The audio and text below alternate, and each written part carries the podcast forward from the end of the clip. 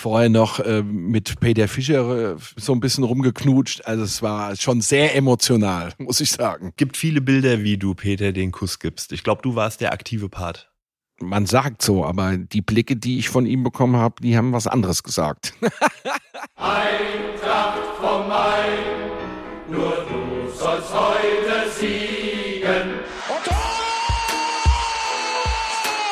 Eintracht vom Main, der Podcast für alle Eintracht-Fans, die mehr wissen wollen über unseren Verein, seine Geschichte und sein Umfeld. Mit Marc Hindelang, Pressesprecher. Matthias Thoma, Leiter des Eintracht-Museums. Mein Name ist Jan-Martin Straßheim. Ich bin der Leiter der Medienabteilung der Eintracht. Wir sprechen mit Gästen aus Sport, Geschichte, Kultur und Wirtschaft über sie selbst und ihre Verbindung zu Eintracht Frankfurt und dem Rhein-Main-Gebiet. Und natürlich interessiert uns auch die Meinung von euch, den Fans. Wir freuen uns, Canton als Audiopartner für den Podcast gewonnen zu haben. Canton ist der größte deutsche Lautsprecherhersteller für hochwertige Hi-Fi, Multiroom und Heimkinosysteme mit eigener Produktion im Taunus. Das ist ein Märchen, ein unglaubliches Märchen. Bruder, schlag den Ball lang. Herzlich willkommen zur Eintracht vom Main, dem offiziellen Podcast von Eintracht Frankfurt. Abonniert den Podcast. Ich bin der Matthias Thoma. Wir sprechen nicht nur mit Sportlern, Funktionären, wir sprechen auch immer mit Vertretern der Kultur, der Fanszene. Und heute haben wir einen Musikbaden zu Gast, der das Stadion eigentlich zu jedem Heimspiel mit seinen verträumten Liedzeilen zum Beben bringt. Herzlich willkommen, Gerre, Andreas Geremia von Tenkert. Ja, hallo. Danke für die Einladung. Ich hoffe, du wirst es nicht bereuen. Nein, ich bin mir ganz sicher, wir werden es nicht bereuen. Wir haben viele Vorinformationen, kriegt zu verschiedenen Auftritten von dir.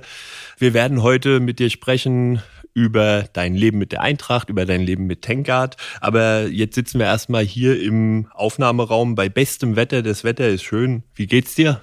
ja, Corona-bedingt, sage ich mal, ja, immer noch etwas genervt, weil es geht immer noch nicht mit Konzerten los, aber ansonsten kann man sich ja nicht beschweren. Man darf arbeiten gehen und ansonsten, bis auf die Corona-Wampe, die irgendwann mal jetzt wieder wegtrainiert werden muss, geht's eigentlich ganz gut. Die Corona-Wampe muss wegtrainiert Die werden. Corona-Wampe muss wegtrainiert werden und ja, der 27. August steht ganz fett in meinem äh, Terminkalender, Auslosung Euroleague. Ja, weil ich habe noch sechs Wochen Urlaub dieses Jahr, die müssen ja irgendwann mal genommen werden. Also mein Arbeitskollege weiß, Euroleague-Spiele da. Rund um die Auswärtsspiele zumindest bin ich weg. Sollten wir denn reisen dürfen können, werden wir dann sehen. Da freuen wir uns alle drauf, dass wir hoffentlich bald wieder mit der Eintracht reisen können. Du hast gesagt, keine Auftritte, also musiktechnisch war das letzte Jahr für euch wahrscheinlich auch eine Katastrophe. Habt ihr Online-Auftritte gemacht? Wir hatten letztes Jahr roundabout so 30 bis 35 Auftritte mit ziemlich vielen coolen Festivals, auch in Mexiko ein Riesenfestival. Da sollten noch ein paar Shows in Südamerika hinten dran geschoben werden. Das ist alles weggebrochen. Wir haben letztendlich letztes Jahr dreimal gespielt. In der Tschechischen Republik im Sommer. Da war Corona überhaupt kein Thema. Wir sind da irgendwie auf der Autobahn mit Masken irgendwie in die Tanke gegangen. Die haben uns alle angeguckt. Also die haben gedacht, wir wollen das Ding überfallen. irgendwie, keine Ahnung.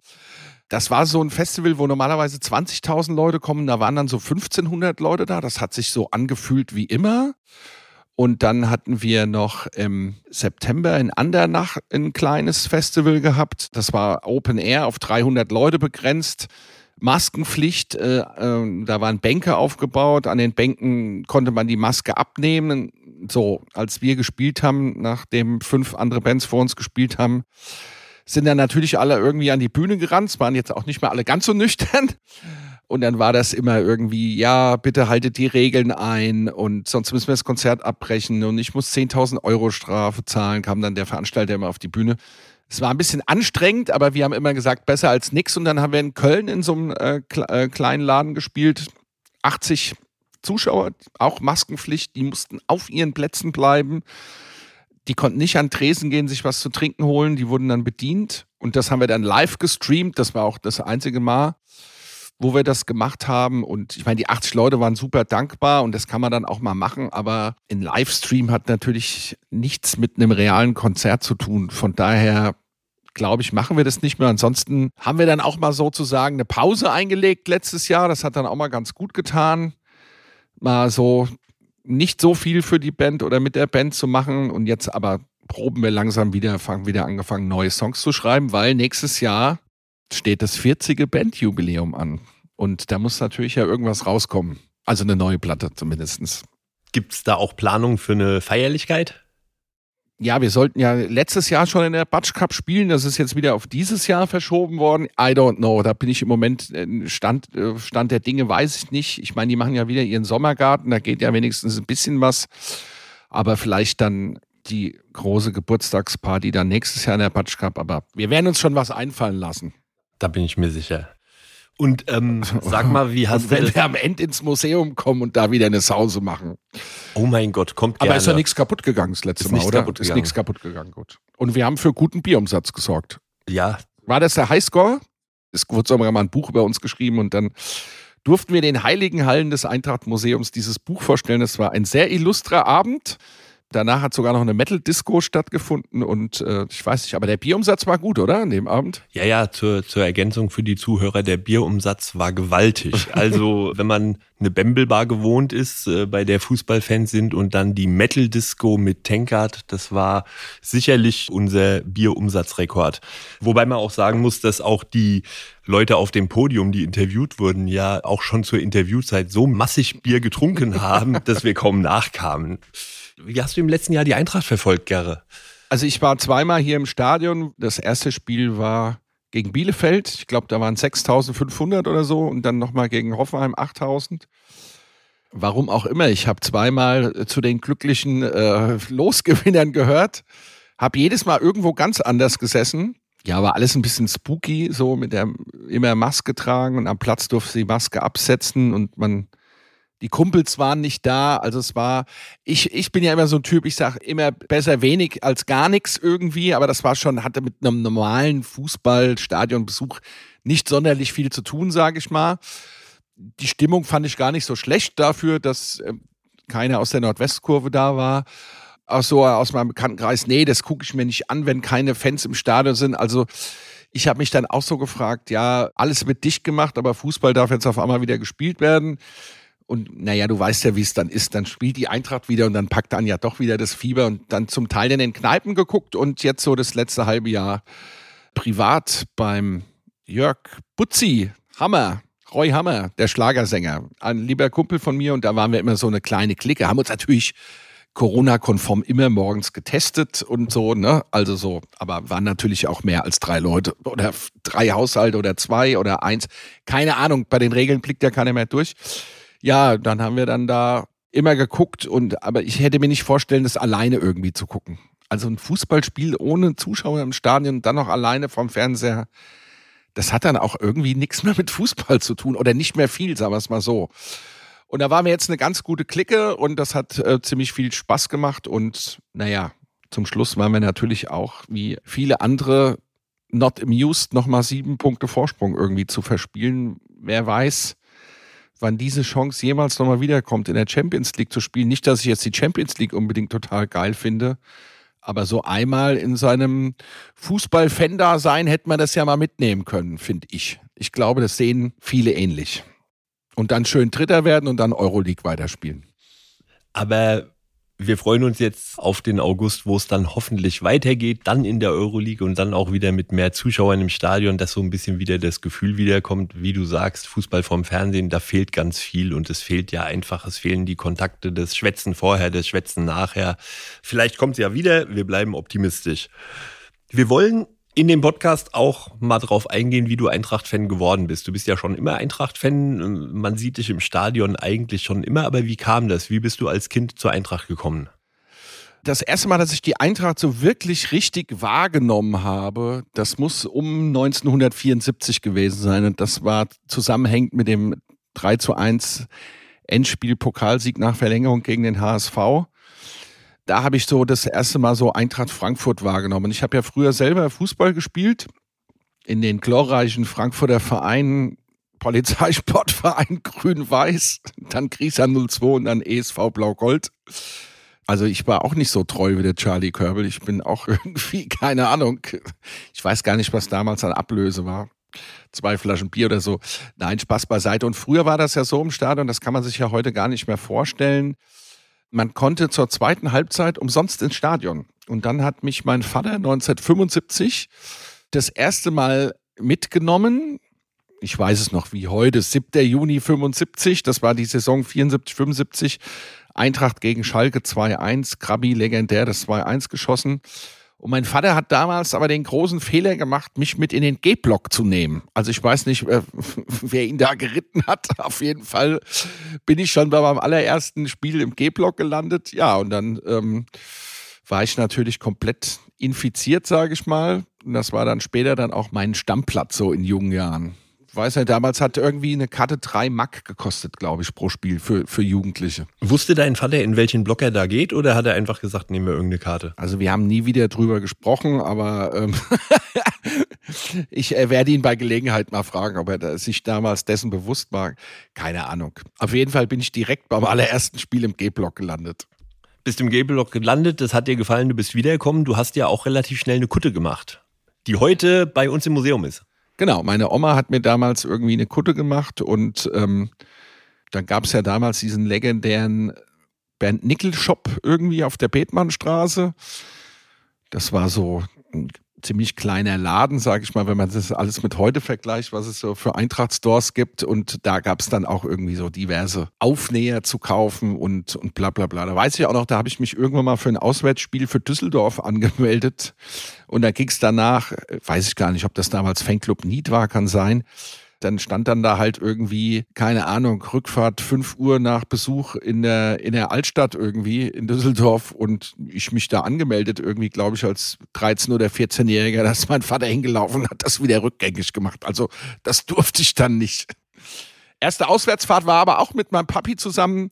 1980 äh, kann ich mich auch noch ziemlich gut erinnern. Das war nach dem UEFA Cup Sieg, haben wir irgendwann mal in Köln gespielt und glaube ich 5-0 verloren oder 7-0 oder irgend sowas. Keine Ahnung, haben totalen Riss gekriegt. Das war mein allererstes Auswärtsspiel.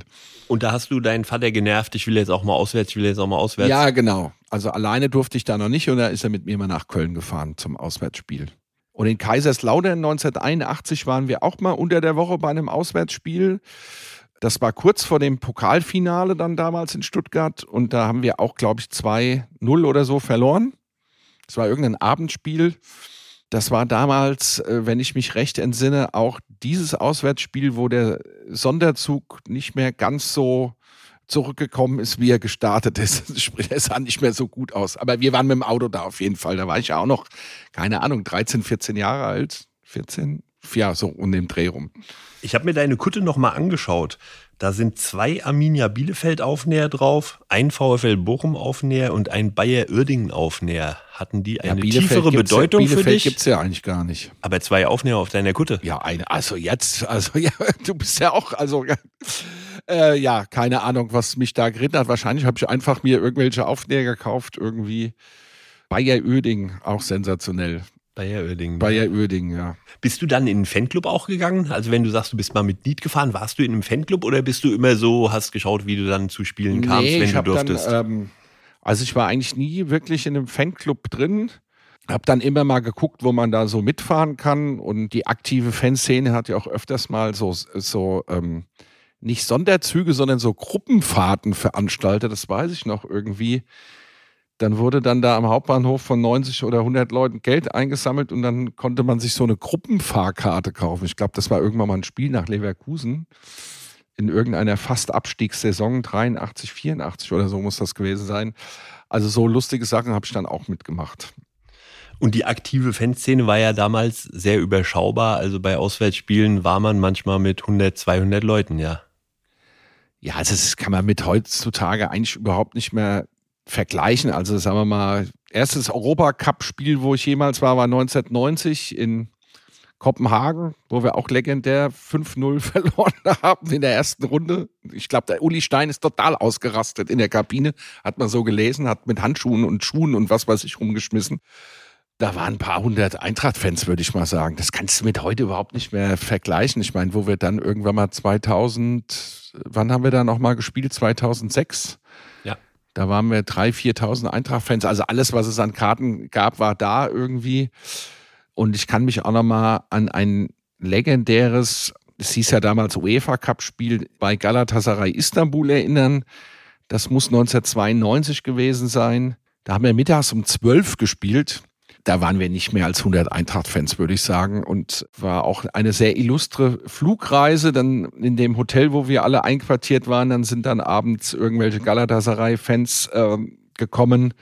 Und da war so ein Sarg auf dem Auto gespannt irgendwie, da stand Tote Frankfurt drauf. Also es war jetzt, äh, ja, auch äh, zum Teil amüsant, aber auch ein bisschen bedrohlich irgendwie. Man muss da dazu nur sagen, irgendein Trottel hat äh, beim Hinspiel irgendwie eine türkische Fahne hier im Waldstadion verbrannt und das war dann natürlich, äh, ist nicht so gut angekommen, sage ich mal. Wir waren ja früher nie ausverkauft, sage ich mal. Das einzige Spiel war immer gegen Bayern München, 60.000. Davon waren die Hälfte Bayern-Fans im Stadion. Ja, das sind alles so Zeiten, das kann man sich ja heute gar nicht mehr vorstellen irgendwie. Es gibt die 10 Prozent und dann über Umwege kriegt man noch Karten, dann ist man ein bisschen mehr als, als 5000, aber dass ein halbes Stadion irgendwie für die Auswärtsmannschaft brüllt, das haben wir jetzt ja nur so in der, in der Euroleague ja mitbekommen dann irgendwie in der letzten Runde.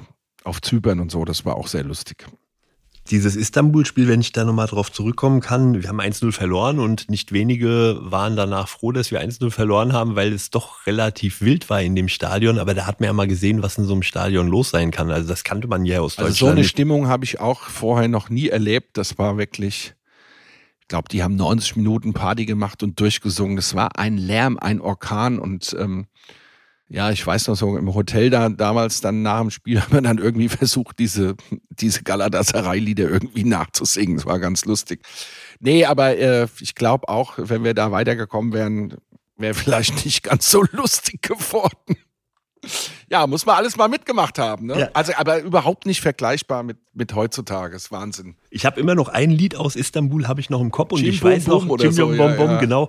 Und ich weiß noch, dass man damals vollkommen fassungslos war über einen sogenannten Wechselgesang. Die eine Kurve fängt an, die andere antwortet. Also was kannte man hier ja, überhaupt. Sensationell. In den 90er Jahren, du warst nie in einem Fanclub, du hast äh, dir deine Reisen selbst organisiert, aber Ende der 90er Jahre habt ihr dann eine Fanclub-ähnliche Institution gegründet. Ich habe mich mal nachgefragt, ihr seid kein Fanclub Geiselgangster Entertainment. Das ist ein Busunternehmen sozusagen. Ein Busunternehmen. Wie kam die Nein, auf die Idee vom illustre, Eine illustre ja, Reisegruppe, sage ich mal, die zu Eintracht Auswärtsspielen fährt. Ja, wie kam es dazu? Also ich weiß, dass der unser toller Manager, der Buffo, äh, einige werden ihn ja auch kennen, irgendwie auch seit 100 Jahren bei der Eintracht dabei. Das ging dann so Ende der 90er los. Der hat dann mal eine Auswärtsbusfahrt organisiert. Dann hatte ich mal eine organisiert, das weiß ich noch, das war meine erste. Die äh, ging nach Ulm. 3-0 auf die Mütze gekriegt irgendwie. Letzter Spieltag vor Weihnachten. Letzter Spieltag vor Weihnachten. Ganz klar zum Abstieg verdammt. Keiner hat mehr mit uns gerechnet. Das muss so. Genau, 2000 haben wir dann im letzten Spiel gegen Ulm 2-1 gewonnen und haben es gerettet dann. Genau. Felix Mackert kam ja. dann auf, auf Jörg Werker, kann ja, das sein? Ja. So irgendwie, wenn ich mich recht entsinne. Genau. Und dann äh, der Ralf Rösner und die Gabi Müller, die waren ja ein Pärchen. Die haben dann auch immer mal einen Bus gemacht und dann haben wir drei uns irgendwie zusammengetan. Und der Ralf hieß halt Rösner mit Nachnamen und von daher die Assoziation zu Geiselgangstern. So waren die Geiselgangster gegründet. Die Fahne hängt ja bis heute bei jedem Spiel. Die Reisen mit Geiselgangster waren immer außergewöhnlich. Also es war ein bunter Haufen in diesen Bussen, gab eine klare Aufgabenverteilung. Bist seit Jahren, ich weiß nicht, ob du das bis heute bist, für die Verlosung zuständig. Eine äußerst ja, ja, korrupte Veranstaltung. Mit, ja, ich habe mit Finanzen zum Glück nichts zu tun irgendwie ja, es wird nachgesagt, dass einmal ist mir, glaube ich, ein Fehler unterlaufen irgendwie mit den Losen, aber ansonsten, also es ist nicht korrupter als damals äh, die Jury 1999 bei dem 100 Jahre Eintracht Frankfurt äh, CD-Sampler, wo Schwarz-Weiß wie Schnee nur auf Platz zwei gelandet ist. Also viel korrupter ist das bei uns mit den Verlosungen auch nicht. Der liebe Ralf ist ja damals äh, leider schon seit 2012 verstorben war ein sehr guter Freund von mir und ja, Fahne hängt immer noch im Stadion. Das ist sehr gut und ich glaube, irgendwo ist er auch immer noch so dabei. Er wird von oben zuschauen und wird zufrieden sein mit der Eintracht und wird sich ärgern über die vielen Europapokalspiele, die er jetzt verpasst hat. Ja. Wahrscheinlich, ja. Aber Geiselgangster hat nicht nur Auswärtsspiele gemacht, es gab bei Geiselgangster auch immer oder es gibt immer noch Kuriositäten. Also diese Fahrt nach Oslo, an die sich viele Eintracht-Fans erinnern, Jan Age Fjordhoff besuchen, das war eine Idee von Geiselgangster, die einfach gesagt haben, wir fahren da mit dem Bus hoch. Äh, es gab Wanderungen nach Herborn, es gab eine spontan Demonstration in Konz äh, Da war wegen ich Rostock dabei, bei den, anderen Sachen, 92. bei, der, bei den anderen Sachen war ich nicht dabei. Ich bin auch nicht jedes Mal bei den Auswärtsfahrten dabei. Klar, wenn wir mit Tankard irgendwie unterwegs sind und so und so viele Konzerte im Jahr haben, die finden natürlich dann immer, weil wir ja alle berufstätig sind, meistens zwischen Freitags, Samstags, Donnerstags, Freitags, Samstags statt. Manchmal Sonntags noch auf dem Rückweg irgendwas. Und von daher bin ich da auch nicht immer dabei, aber an diese Konz-Geschichte kann ich mich erinnern. Das war irgendein Saisonvorbereitungsvorspiel in Österreich. Ich glaube gegen Crystal Palace. Aber frag mich nicht, in welchem Jahr das war. Das ist schon ewig her. Ich würde mal sagen 2005 oder irgend sowas. Sowas in dem Dreh rum würde ich mal jetzt schätzen. Kann aber auch da vollkommen daneben liegen. Und dann gab es eine spontane Demonstration. Alfons Berg. Den Namen man eigentlich gar nicht aussprechen darf, weil er uns 1992 in Rostock die Meisterschaft gestohlen hat. Dann sind wir da mal vor sein Haus gefahren und haben nochmal unseren Unmut darüber kundgetan. Wer kommt auf diese Ideen, die sehr kuriosen Ja, Sachen? die Gabi ist da sehr federführend und, und der Ralf, die hatten immer schon sehr, sehr witzige Ideen bei uns. Als wir dann das erste Mal auch Video mit am Bus hatten, lief dann auch oft stundenlang die Augsburger Puppenkiste und so Sachen. Also es war schon immer sehr illustre Fahrten. Illustre Fahrten mit Geiselgangster. Wir haben im Podcast immer eine feste Rubrik, die nennt sich Eagles 11 und ich stelle dir jetzt elf Fragen mit elf Antworten, kurze Antworten. Das erste Fußballtrikot, das du besessen hast, War von Eintracht Frankfurt. Admiral mit Admiral, glaube ich, 76, 77. Würde ich mal schauen. Auf jeden Fall Eintracht Frankfurt natürlich. Was denn sonst? hast du das noch? da müsste ich mal viele Schränke durchwühlen irgendwie. Ich bin ja so ein bisschen Messi und heb ziemlich viele Sachen auf. Vielleicht bei meiner Mami müsste ich da auch mal gucken, ob es da noch irgendwas gibt. Fußballer fragen wir immer, bester Fußballer der Welt auf deiner Position. Du bist Musiker und Sänger, bester Sänger auf deiner Position. Bester Sänger auf meiner Position in dem Bereich, ähm, ja, Rob Halford von Judas Priest. Lieblingsreiseziel? Lieblingsreiseziel ist eigentlich da, wo wir hin ausgelost werden. Also es ist mir eigentlich relativ egal. Mit Tankard gerne Südamerika, da haben wir schon ziemlich viele Länder abgegrast und da würde ich gerne nochmal irgendwie hin. Australien waren wir schon, Neuseeland fehlt noch und in Nordkorea haben wir auch noch nie gespielt. Das wäre dann auch irgendwann nochmal ein Reiseziel, wenn man da wenn es da irgendwann mal in diesem Leben noch Heavy Metal Konzerte geben kann. Seid vorsichtig. Lieblingsessen? immer vorsichtig. Das glaube ich nicht. Lieblingsessen ist Lieblingsessen? Äh, neben Handkäse mit Musik alle Variationen von Pasta. Und dein Lieblingsort in wie Frankfurt? man's- Wie man sieht. Dein Lieblingsort in Frankfurt? Ja, Block 32b. Die Reihe und den Sitzplatz kann ich dir jetzt nicht auswendig sagen. Das reicht uns. In welche Musikgruppe würdest du passen, außer Tankard? In keiner würde ich mal behaupten. Und Erinnerung an dein erstes Konzert, das ja damals am Goethe-Gymnasium, glaube Das ich, war war. der 28. Mai 1983. da haben wir im Rahmen eines Schulfestes dann irgendwie in so einem Klassenzimmer unsere Verstärker und so aufgebaut und das war unser aller, allererstes Konzert. Und damals hatten wir noch nicht so viele Songs und ich weiß, da haben wir vier Songs einfach nochmal gespielt irgendwie.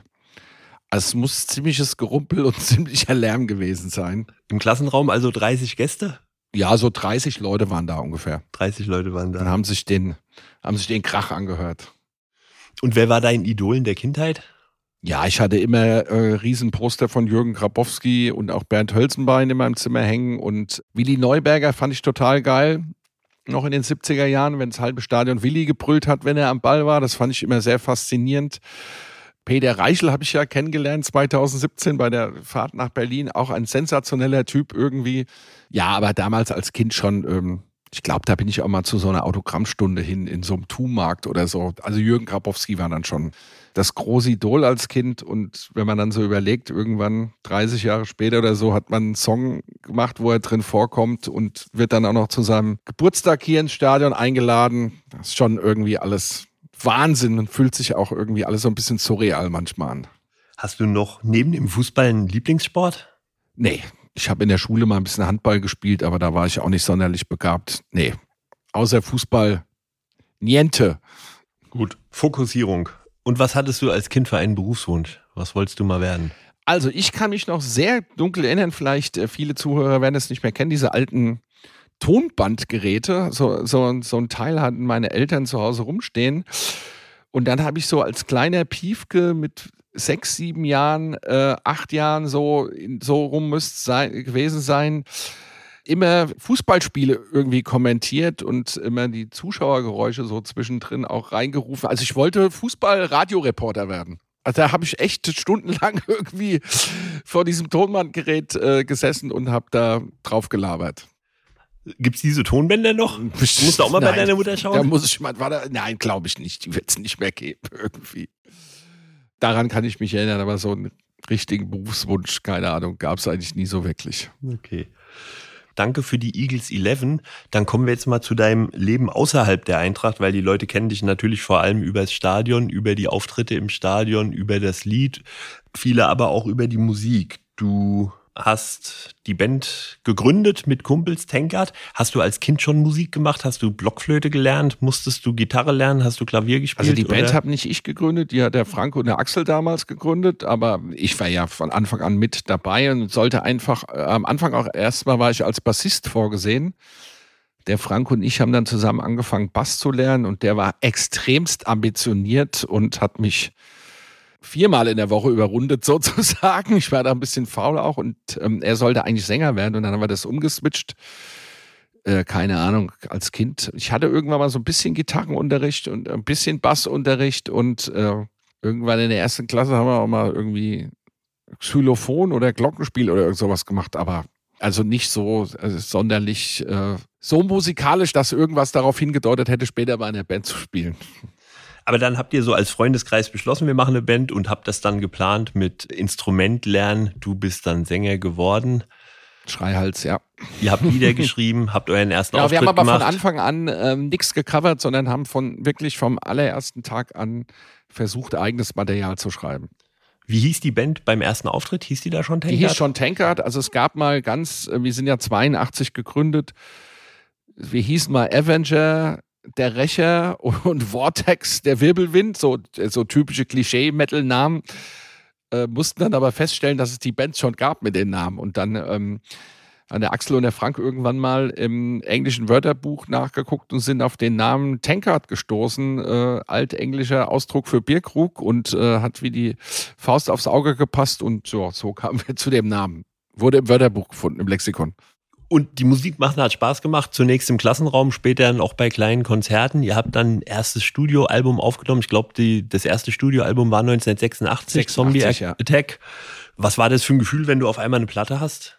Wir hatten ja vorher schon zwei Demos rausgebracht. Mit dem zweiten, dann haben wir dann auch letztendlich einen Plattenvertrag dann an Land gezogen. Das, wir haben, ich weiß noch, wir haben uns dann irgendwann mal in der Kneipe getroffen. Keiner hat verstanden, was in dem Ding drin stand. Wir haben es einfach blind unterschrieben irgendwie.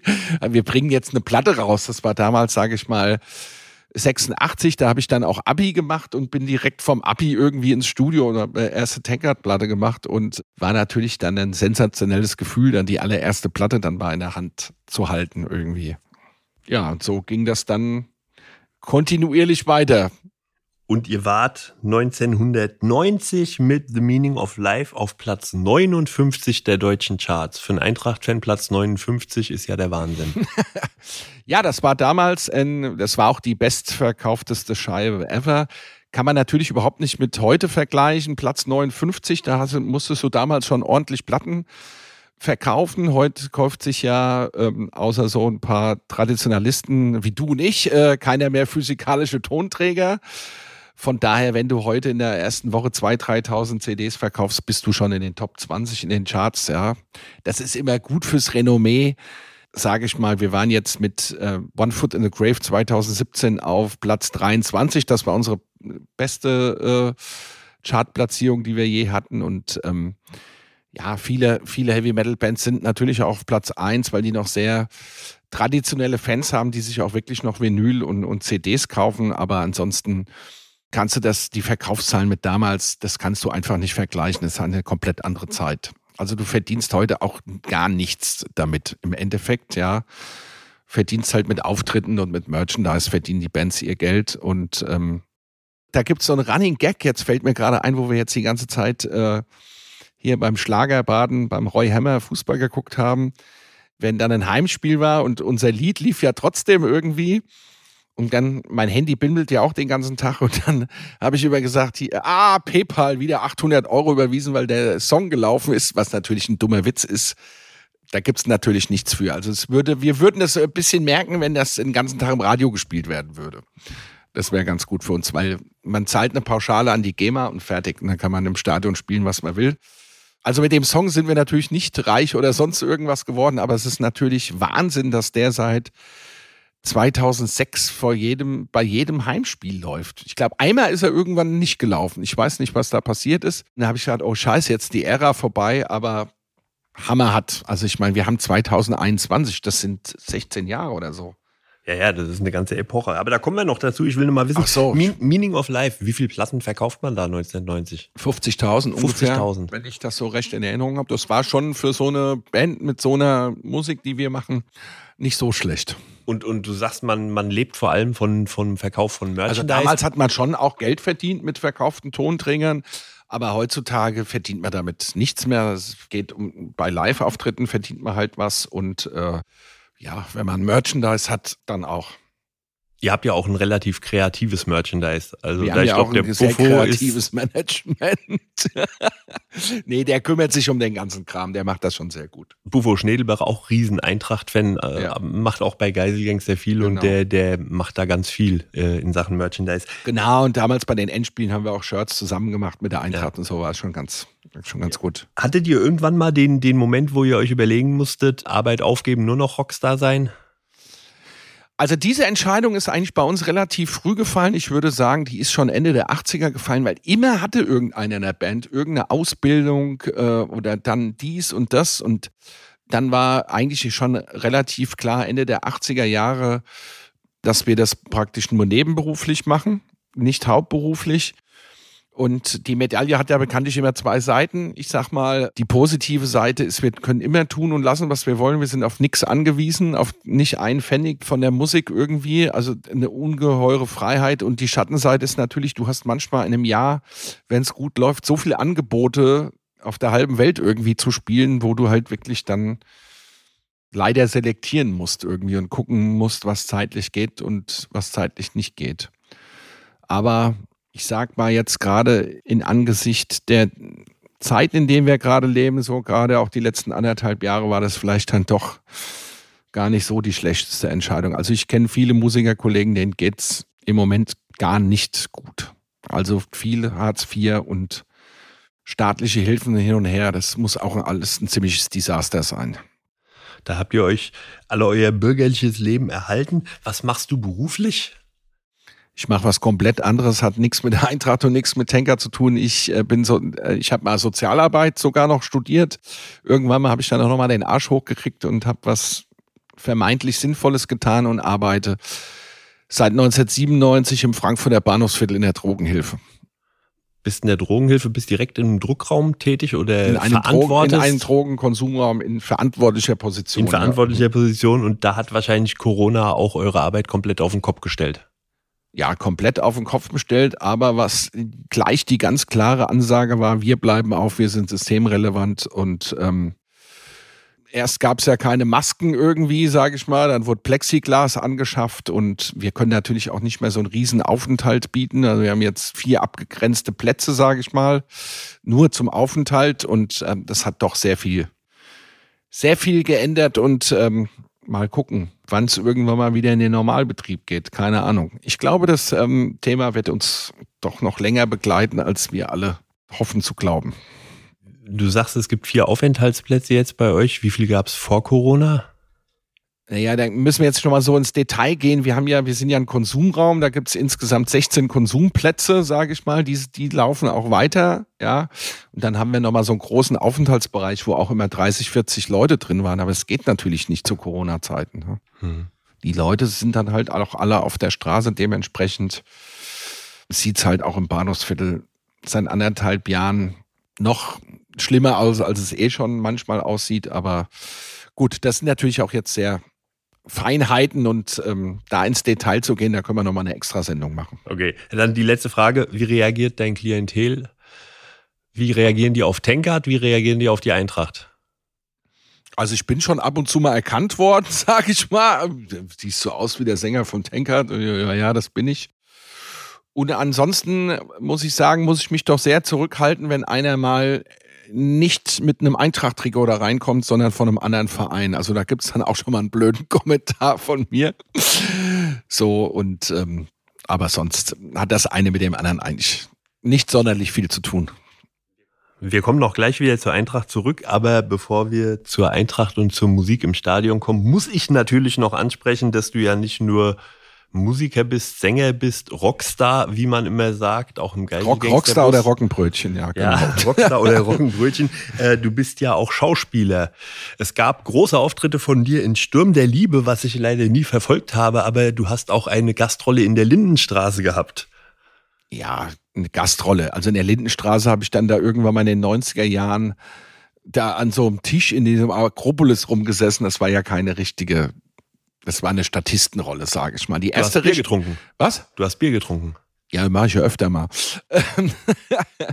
die richtige erste Rolle war ein Fall für zwei. Die Folge hieß Der Schneewalzer und es ging mal wieder um Rockbands und Drogen, aber das, wir hatten natürlich das Drehbuch nicht gelesen.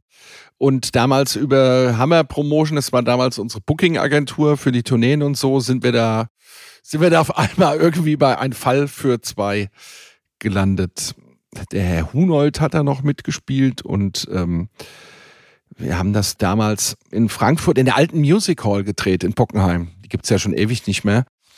Und ein Teil noch in Wiesbaden und da habe ich dann auch meine allererste Rolle gehabt und einen Satz gesagt und zum Matula gesagt, trink dein Bier doch woanders irgendwie.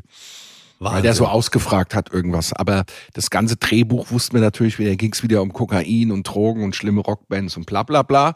So, aber da waren auch viele mit Tankard-Shirt und ähm, so, das war dann unser ersten schauspielerischen Gehversuche.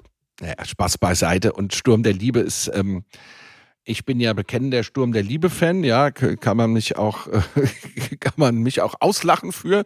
Aber ich war der erste Metaller, der sich damals wirklich geoutet hat irgendwie in einem größeren Magazin namens Rockhard und ähm, ja, das hat dann ein, ein, ein Rockhard-Leser, auch ein Fan, ein Heavy-Metal-Fan gelesen und dessen Freundin hat bei Sturm der Liebe in der Maske gearbeitet und so ging das dann irgendwie los, ja.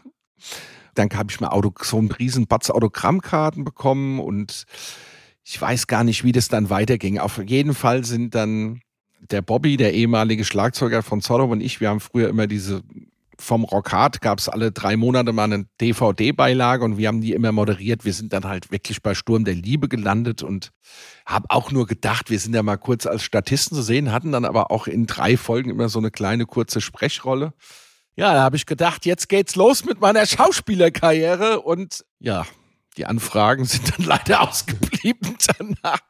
War aber sensationell, weil wir damals irgendwie so gesagt, Heavy Metal spielt nicht nur bei Pokalendspielen Heavy Metal Bands, sondern stürmen auch äh, Deutschlands größte Soap. Schon verrückt, skurril und total lustig. Wenn jetzt demnächst Anfragen kommen vom Bergdoktor, den ja Hinti auch schaut, Würdest du mitmachen? Hinti schaut Bergdoktor? Ja, hat er gesagt. Also ich würde mit Hinti zusammen bestimmt, wir würden eine coole Rolle zusammen hinkriegen. Okay, dann ist das jetzt der Aufruf, vielleicht geht da ja was. Ja, Gerne aber ich habe ihn leider immer noch nicht persönlich kennengelernt, soll ja ein, auch ein sehr illustrer Vogel sein und ein lustiger Typ. Okay, jetzt haben wir viel über das Leben außerhalb der Eintracht gesprochen, Sturm der Liebe Lindenstraße und den Bergdoktor. Wir kommen jetzt zur Musik im Stadion. Wie sieht es aus bei Tankard? Seid ihr alles Hardcore-Eintracht-Fans? Ja, also der Andi und ich haben Dauerkarten. Die Frau von unserem Bassist hat eine Dauerkarte, die sitzt eine Reihe unter mir oder zwei Reihen unter mir. Der Olaf ist eher Sympathisant. Ähm, aber der Puffer und ich sind da natürlich schon klar die zwei, die da am meisten mitmischen, ne? Ja, und dann kam jetzt 1999 zum 100. Geburtstag dieser seriöse Wettbewerb, wo man Lieder einschicken sollte und es wurde ausgewählt, welches das Schönlied war. Ihr habt ein Lied eingeschickt und seid zu Recht Platz zwei geworden. Entschuldigung, war ein Spaß. Wie kamt ihr darauf, dieses Lied zu machen und bei diesem Wettbewerb mitzumachen? Also da war ich, glaube ich, äh, damals natürlich so ein bisschen die treibende Feder und hatte natürlich noch immer aus meinen G-Block-Zeiten dieses Schwarz-Weiß wie Schnee und wir haben die Eintracht im Endspiel gesehen mit dem Jürgen, habe ich gesagt, komm, lass uns ich glaube, die Bayern-Fans hatten sowas noch gesungen, aber sonst war mir das nicht bekannt. Also das war jetzt kein äh, You Never Walk Alone, was jeder zweite Fußballfan in Deutschland irgendwie denkt, dass es sein Vereinslied wäre. Und dann habe ich gesagt, komm, lass uns da doch irgendwie so eine etwas härtere Nummer um diesen Refrain herum drum basteln und dann haben wir das Demo aufgenommen, das eingeschickt. Der Ralf Voll hat ja damals diesen, diesen Sampler gemacht. Ja, und dann gab es irgendwie eine äußerst korrupte Jury und die hat dann äh, Eintracht Frankfurt, deine Fans sind hier auf Platz Nummer eins gewählt. Eine Coverversion von Slate, My Oh My.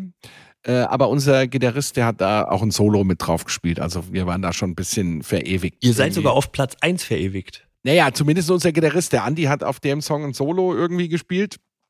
Naja, und dann lief halt dieser Song im Stadion und Schwarz-Weiß wie Schnee lief halt ab und zu mal noch in der Bembelbar, würde ich mal behaupten, zwischen 99 und 2006. Aber eigentlich war der Song in der Versenkung verschwunden. Und ähm, ja, dann weiß ich noch wie heute, Pokal-Halbfinale 2006 gegen Arminia Bielefeld. Wenn wir ins Endspiel kommen, war damals klar, spielen wir Euro, hieß es, nee, damals hieß es noch UEFA Cup, glaube ich, ja.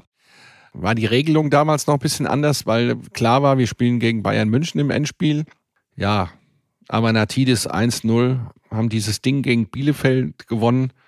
Auf einmal, wer auch immer, hat Schwarz-Weiß wie Schnee aufgelegt nach dem Spiel und dann stand ich da auf meinem Platz. Mir kamen da echt die Tränen runter. Habe ich mir, was ist denn jetzt los? Also man rechnet ja immer mit vielen, wenn man zur Eintracht, also damit habe ich überhaupt nicht gerechnet. Das war aber auch damals, das war ja eine eine Riesen-Euphorie. Wir fahren nach Berlin und die Eintracht war ja äh, 96 abgestiegen. Wir waren Ewigkeiten nicht mehr in Berlin, Pokalfinale. Der Riesenerfolg, mal wieder in einem Finale zu stehen. Und ich glaube, das ging damals allen im Stadion so, als das Lied losging. Und ich glaube, man muss ja, Philipp, ja Philipp Rechke von der Spieltagsorga damals, ich glaube, der hat das äh, damals eingelegt. Ich weiß das, das bis heute nicht so genau, wer, der, wer den Song und eingelegt hat. Das Stadion ja. hat da ja sofort mitgesungen. Also ja, da ja, war das, war, das war wirklich also der Hammer. Also es war ja stand früher immer mal in Steckbriefen irgendwann mal, dass unser Eintracht-Song im Stadion läuft und dass wir mal vor der Kurve spielen oder so, war ja immer irgendwie ein Jugendtraum immer mal gewesen und dann wurde das Realität, ja. Dann hast du das Lied im Stadion gehört alle haben sich gefreut, wir fahren nach Berlin, es wurde ein Vorverkauf organisiert. Das Spiel war ja relativ schnell. Ich glaube, das Halbfinale war 12. April, Finale war Ende April schon, vor Ende der Saison. Und dann kam eine Woche vor später. Vor Ende der Saison wegen der WM damals genau. auch sehr skandalös, sage ich mal. Wir waren nämlich mitten im Abstiegskampf. Wir haben nach ja. dem Finale drei Tage später gegen Lautern 2-2 gespielt. Ja und haben wirklich äh, um den Klassenerhalt gezittert. Also das war ganz klare Wettbewerbsverzerrung. Pokalendspiel muss immer nach der Saison sein. Und 74 damals, wo die WM in Deutschland war, wurde das sogar im August erst ausgespielt. Ne? Was eine schlimme Sache war für Uwe Kliman, der ist nämlich gewechselt zu Hertha und der hat alle Spiele mitgemacht. Neue Saison war er ja. bei Hertha, konnte er beim Finale nicht mehr mitspielen. Ich meine, wer zu Hertha wechselt, dem okay. kann man auch nicht mehr helfen. Ich meine, äh, ja. Aber zurück zu 2006, Halbfinale war, war gelaufen. Du hast dir ein aktueller Bezug, aber wer zu Hertha wechselt, dem kann man auch nicht mehr helfen.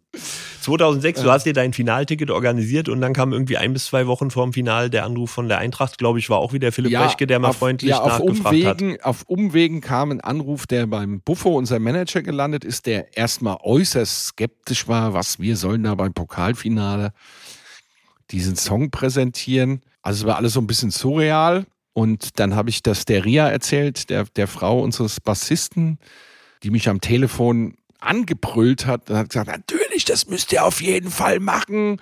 Und dann bleibe ich auch daheim bei den Kindern. Die hatte natürlich auch schon eine äh, äh, Finalkarte gehabt. Und ja, dann haben wir uns dann das allererste Mal, der Buffo, der Philipp Reschke und ich, äh, in Bad Homburg im Gambrinus getroffen und haben es dann erstmal so angeschnuppert und so. Der Buffo hat ihn gleich beschimpft, was bei den Eintracht alles mit den Karten nicht funktioniert. Ticketing ist ja immer so ein äh, Thema.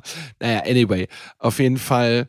Und hieß es damals dann auch, ja, hochoffizielle DFB-Veranstaltungen. Ich meine, wir haben ja auch so ein bisschen so einen Ruf weg und ja, dann, wenn ihr das hier in Frankfurt, dann egal, weißt du, so irgendwie. Also wir waren so ein bisschen vorgewarnt und ich glaube, der, der Herr Reschke, der Philipp, der wusste auch nicht so ganz genau, auf was er sich da einlässt, aber letztendlich hat ja alles funktioniert. Und ich glaube, sowas gab es noch nie bei einem Pokal-Endspiel vorher, dass irgendwie eine Heavy-Metal-Band aufgetreten ist und einen Song präsentiert hat.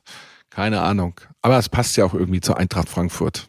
Also ich erinnere mich, dass vor dem Spiel, nachdem ihr gespielt habt, dass da im Blog die einhellige Meinung war, besser kann es gar nicht mehr werden. Man kannte das wirklich überhaupt nicht. Es gab ja damals auch erstmals eine Auswärtschoreografie mit den schwarzen und roten ja. Fähnchen und den Leibchen. Wir waren mittags da zur Probe um eins oder so und da haben die ganzen Ultras damals schon, was das eine Arbeit ist. Dann siehst du das auch erstmal, ja, was da die 20, 30, 40 Leute rumgewuselt haben, um, damit halt so eine geile Choreo irgendwie zustande kam.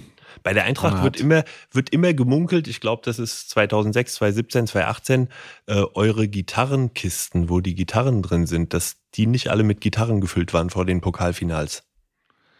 Also es war 2017 so, ja, da wurden sie sogar gescannt, irgendwie so wie beim Flughafen, irgendwie durch so eine Schleuse und wir haben da echt ein paar Biers drin versteckt gehabt, aber die sind so. äh, locker durchgegangen und äh, wurde nichts beanstandet und 2017 war das ja auch noch ein bisschen schwierig. Da hatten wir noch nicht mal eine eigene Umkleide gehabt. War das nicht da, wo diese Frau, wie hieß sie noch? Fischer? Fischer mitgespielt hat, genau. Und dann 2018 hat man dann sogar eine eigene, war sogar ein bisschen Bier in der Umkleidekabine und so.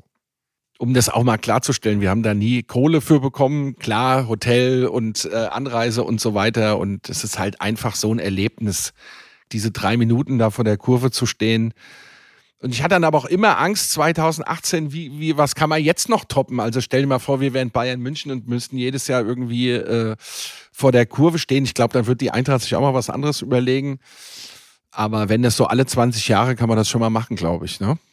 2006 war der erste Auftritt, der ganz groß war. Dann kam 2017 wieder.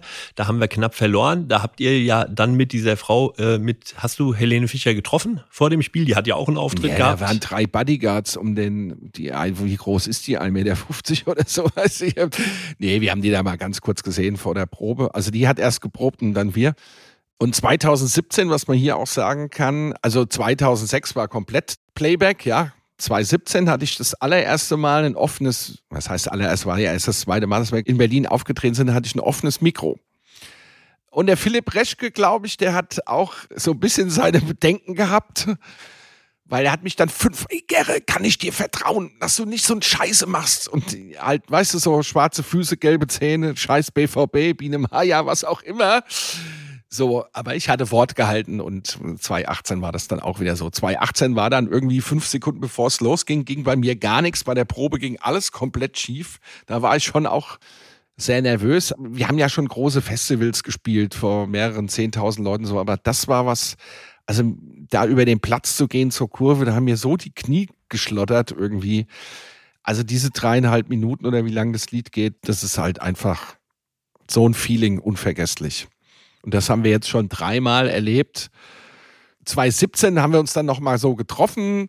Das war nicht so klar, aber 2018 war klar, dass wir und wir haben uns dann im Vorfeld auch mit dem Herrn Reschke getroffen und äh, mit jedem Appler wurden die Ideen immer skurriler, was man denn jetzt noch toppen könnte und machen könnte. Also einer meiner Ideen war, mit der Limousine reinzufahren und dann steigen erst die Ehrenspielführer aus, ne, Krabi Hölzenbein und, und der Charlie und äh, winken dann in die Kurve und wir kommen dann als Band irgendwie aus der Limousine raus und naja, mit jedem, mit jedem Äppler mehr in der Kneipe, oh, oh das wäre so geil, der Philipp, ne? Und dann, ah, das können wir nicht machen mit dem DFB und ja, wir müssen, wir müssen an der Dortmunder Kurve vorbei mit der Limousine, weil wir hatten ja die, also wir hatten ja die gute Seite, sage ich mal, jetzt zweimal 2017 und 18 und das können wir nicht machen. Dann wird diese Limousine beworfen auf der Rückfahrt und nur so. Also wir haben da schon ziemlich viel rumgesponnen, was man noch ändern könnte, hätte anders machen können. Da war ja immer so 2018, wie toppt man das jetzt nochmal irgendwie? Keine Ahnung. Es kam halt, genau, es war ein Jahr später. Ja, da haben wir, da haben wir die, auch diese zwei Eintracht-Gitarren dann, die so verziert waren. Ähm, eine ist ja auch bei euch im Museum äh, haben wir dann den Lajos Städteri auch in die Hand gedrückt und so, immer dann probieren, irgendwie dann nochmal was Neues war. Aber diese Idee mit der Limousine, die finde ich bis heute noch total geil. Die machen wir dann irgendwann im Europapokalfinale. Die machen wir dann, naja, also bei der UEFA wird eine Band wie Tankert mit Sicherheit nicht auftreten dürfen. Die Eintracht macht aber vieles Baku, möglich. Aber auch Baku waren wir schon damals Endspiel fürs Fanfest angefragt und hatten auch schon zugesagt. Auf jeden Fall. Ja. 2017 hat man Grabi, Holz und Körbel vor der Kurve gehabt. Ja, 2018 sensationell. Lajos Detari. Ja. Wie war Und das Uwe mit dem? Stein. Und Oh, Uli, Uli Stein. Stein, Uli Stein. Uli Äh, Es Stein. war sogar 2018 so, dass die gesamte 88er Truppe, weil das ja 80, äh, 30 Jahre später war, die gesamte 88er Truppe war im Innenraum und Uli Stein und Lajos sind halt nach vorne gegangen. Ja. Wie war das mit den Stars deiner Jugend da zu stehen? Ach, die waren beide sehr freundlich. Der Uli Stein ist ja ein total lockerer Typ. Den, den habe ich vorher schon auf dem Fanfest da getroffen, wo die ganzen anderen Bands gespielt haben. Wo war das? Am Breitscheidplatz? Oder Ja. ich kann mich nicht mehr so genau erinnern. Da haben wir mit dem schon gebabbelt irgendwie. Das ist ein total lockerer Typ. Alles gut. Aber natürlich mit den drei Ehrenspielführern da zu stehen. Ich meine, vorher noch äh, mit Peter Fischer äh, so ein bisschen rumgeknutscht. Also es war schon sehr emotional, muss ich sagen. Gibt viele Bilder, wie du Peter den Kuss gibst. Ich glaube, du warst der aktive Part. Man sagt so, aber die Blicke, die ich von ihm bekommen habe, die haben was anderes gesagt. Schaut euch das Bild nochmal an. unser, beides, unser beider Geheimnis. Äh, was mir Florian Reising von der Spieltagsorga nochmal gesagt hat, ich soll nochmal ansprechen, wie es in der Umkleidekabine war vor den Auftritten. Weil in der Umkleidekabine habt ihr euch wohl immer drauf vorbereitet und da gab es auch Bier. Ja, da gab es dann auch was, also beim, beim letzten Mal zumindest gab es dann auch ordentlich was zu trinken und ich weiß gar nicht, das war so ein ganz kleiner Raum und wir haben dann da schon ordentlich irgendwie äh, losgelegt, ja. War ganz witzig, aber mittlerweile beim dritten Mal, also das war so lustig, da waren auch dieselben Leute vom DFB irgendwie, 2018 da wie 2017 und ah, ihr schon wieder so, ne? So wurden wir begrüßt. War ganz witzig. Ähm, nee, war schon feuchtfröhlich, sag ich mal. Aber die Anspannung war schon ordentlich irgendwie. Das ist schon irgendwie, keine Ahnung. Ich war 2018 nach Spielende in eurer Umkleidekabine. Ich habe auch das Schild mitgenommen. Da kam Kiel Beckert mit einem Bier rein und ihr wart alle fassungslos, ihr wart sprachlos. Also das war nicht Rockstar-mäßig. Ihr saßt alle da und wusstet gar nicht, wie euch geschah. Man war immer noch übermannt vom Moment. Ja, sensationell. Ich weiß noch, dass die Rückfahrt nicht so ganz geklappt hat mit dem Shuttle und wir irgendwo da rumstanden. Aber das war's wert. Und ach klar, Logo irgendwie.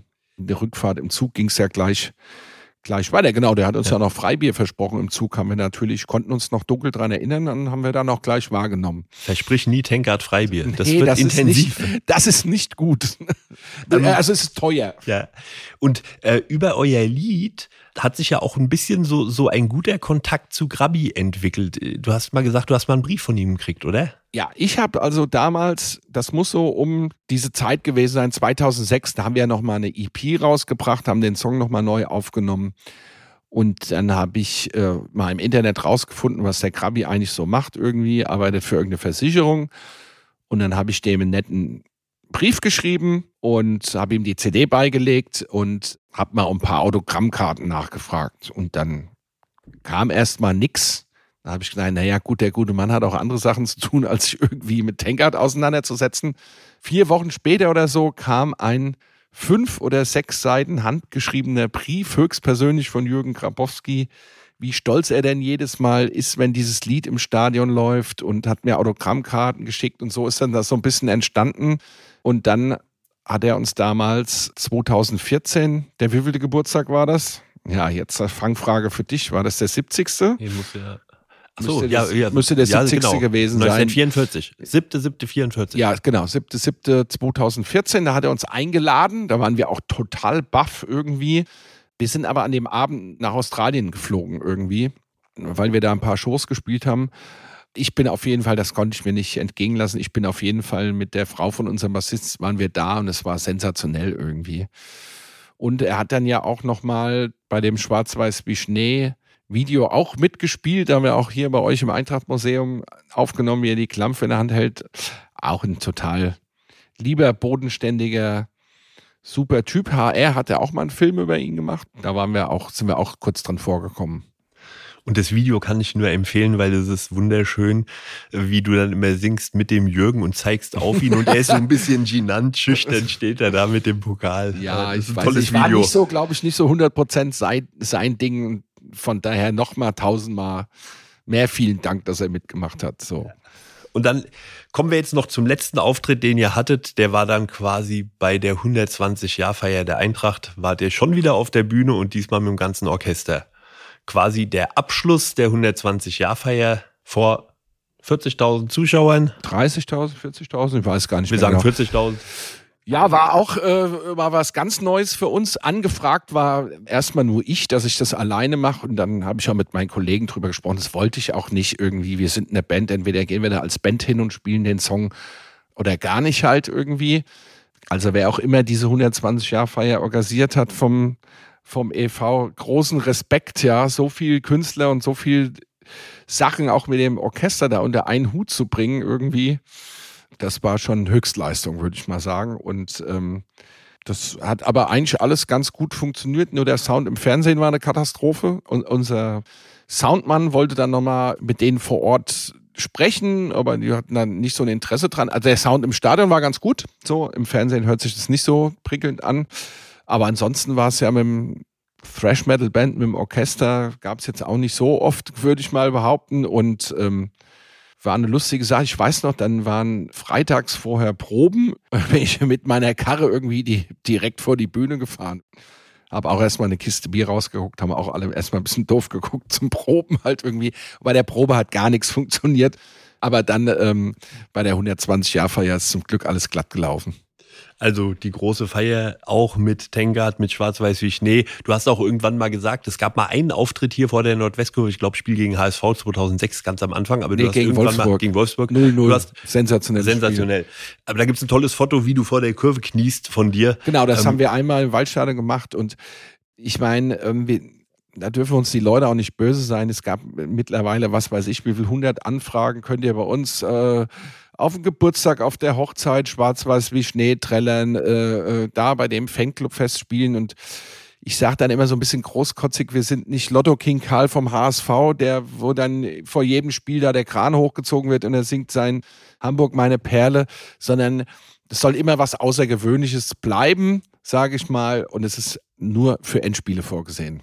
Genau, es ist nur für Endspiele vorgesehen oder den Klingt 100, zwar jetzt arrogant, aber 125. sonst wird halt einfach vielleicht. auch viel zu beliebig, sage ich mal, Ja. ja. Und von daher genau sowas wie die 120-Jahr-Feier. Und jetzt gucken wir mal, wann wir das nächste Mal ins Pokalfinale kommen. Ne, Wenn es wieder 20 Jahre dauert, dann vielleicht mit Rollator oder so, ne? keine Ahnung, äh, ob da noch jemand an uns denkt. Aber ich glaube, solange der Herr Reschke bei der Eintracht arbeitet, werden wir da gut in Verbindung bleiben. Und die Eintracht hat ja in den letzten Jahren einige Möglichkeiten euch geboten, vor einem Finale zu spielen.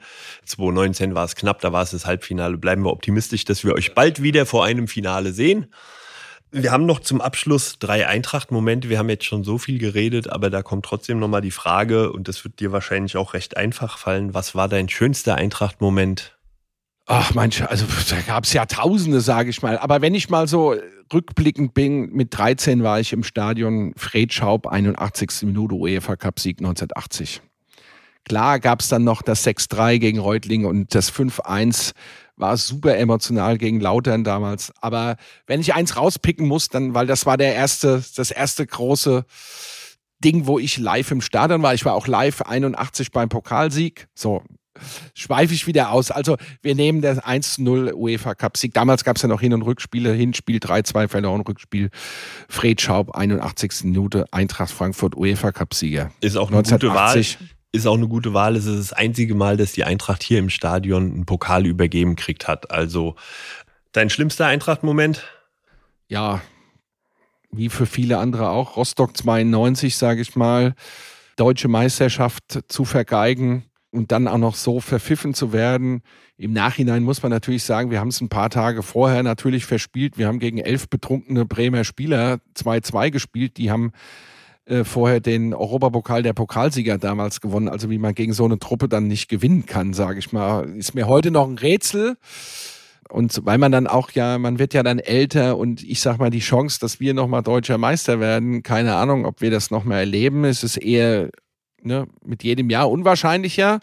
Und dann umso trauriger ist man hinterher, dass man so eine historische Chance vergeben hat. Genau wie ich am Anfang auch gesagt habe, dass mit der Champions League, wer, weiß, wann das wiederkommt irgendwie. Deswegen, natürlich gab es viele bittere Niederlagen. Es gab viele kalte Spiele. 2004 Wacker Burghausen war übrigens das einzige Spiel, wo ich mir je in meinem Leben von einem anderen Verein Fanartikel gekauft habe, weil das war so, das war im Freitagsabendsspiel, zweite Liga, letztes Hinrundenspiel in Burghausen. Mir sind die Finger weggefroren und damals ist ja natürlich noch kein Eintrachtmobil mit durch die halbe Republik gefahren. Da habe ich mir tatsächlich von Wacker Burghausen Handschuhe gekauft. Also das muss ich wirklich zugeben. Die Not, es die Not brachte es mit sich. Die Not brachte es mit sich und Wacker Burghausen, weil das war jetzt ja auch noch nie so eine große Fan Feindschaft, sage ich mal. Von daher konnte ich das verschmerzen, aber da, da kann ich mich noch echt gut dran erinnern. Ich erinnere mich, dass hinter diesem blöden Stadion in Burghausen ein Schwimmbad ist und da hat man dann aus der Kälte das Becken draußen gesehen, aus dem es gedampft hat, weil warmes Wasser drin war und die Leute lagen da im warmen Wasser und wir haben gefroren wie Hund. Ich habe mir leider Aber wir keine haben 3-0 Handschuhe gekauft. gewonnen. Super, Wir haben 3-0 gewonnen. aber es war kalt. und eine geile Okay. Bembelbar gab's noch. Eine riesen Bembelbar gab's, eine der schönsten bis heute. Letzte Sache, deine schönste Kindheitserinnerung an die Eintracht. Meine schönste Kindheitserinnerung an die Eintracht, das muss der erste Stadionbesuch äh, 1975 gewesen sein. Klar, dann irgendwann mal eine eigene Fahne, eine eigene Kutte, aber das allererste Mal in diesem Stadion gewesen zu sein. Ich habe neulich auch nochmal gegoogelt irgendwie. 18.000 Zuschauer. Das war damals so normale Eintracht gegen Schalke. 18.000 Zuschauer. Das war damals so normal. Aber das war meine mit, mit der Kindheit verbunden mein allerschönstes Erlebnis. Gerre, vielen, vielen Dank für das tolle Gespräch. Wir haben wieder viel, viel Neues erfahren von dir. Ja, vielen Wir- Dank für die Einladung. Gerne. Wir hoffen, dass wir uns bald wieder im Stadion sehen können. Äh, Wir hoffen, dass man wieder auswärts fahren kann. Du wirst immer, wenn es kalt ist, warme Handschuhe mitnehmen, dass du dir keine Fremden kaufen musst. Und irgendwann wirst du sicher wieder in einem Stadion vor einem Finale stehen und ohne Rollator, weil es bald ist, ein Finale besingen. wenn wir dann ähm, gebucht werden, also wenn man uns noch haben will. da fragen wir bei Philipp Rechtke nach, aber ich glaube, äh, das würde funktionieren. Aber dann müssen wir uns irgendwas Geiles, sowas wie eine Limousine oder so einfallen lassen. Irgendwas, was vollkommen verrückt da ist. brauchst du aber ein Stadion mit Laufbahn. Das werden wir sehen dann. Aber nein, wir werden sehen, jetzt soll es erstmal wieder ein bisschen mit Zuschauern losgehen und hoffentlich können wir Euroleague fahren. Und ähm, eines Tages, hoffentlich sehen wir uns bei irgendeinem Endspiel auch mal wieder.